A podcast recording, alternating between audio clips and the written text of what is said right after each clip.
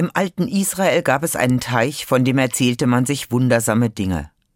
Das Wasser des Teichs hat sich von Zeit zu Zeit bewegt. Wenn dann ein kranker Mensch in den Teich gestiegen ist, war er sofort geheilt. Aber immer nur einer. Es versteht sich von selbst, dass am Ufer des Teiches viele Kranke liegen. Jeder will im entscheidenden Moment der Erste sein. Ein Mann liegt schon viele Jahre dort. Er läuft nicht sofort los, als das Wasser sich bewegt.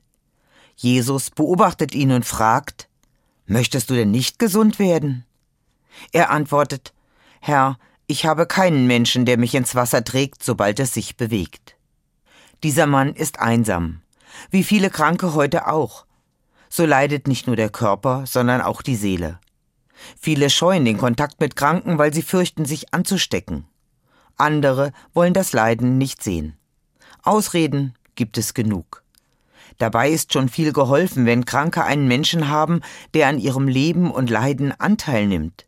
Jemanden, der mit ihnen die Fragen aushält, warum gerade ich? Warum bin ich so krank? Auch wenn Antworten manchmal nicht zu finden sind, hilft es, die Fragen nicht herunterzuschlucken. Es erleichtert, Wut, Sorgen und Ängste zu teilen. Medizinische Versorgung ist eben nicht alles. Zum Versorgen muss Mitsorgen kommen.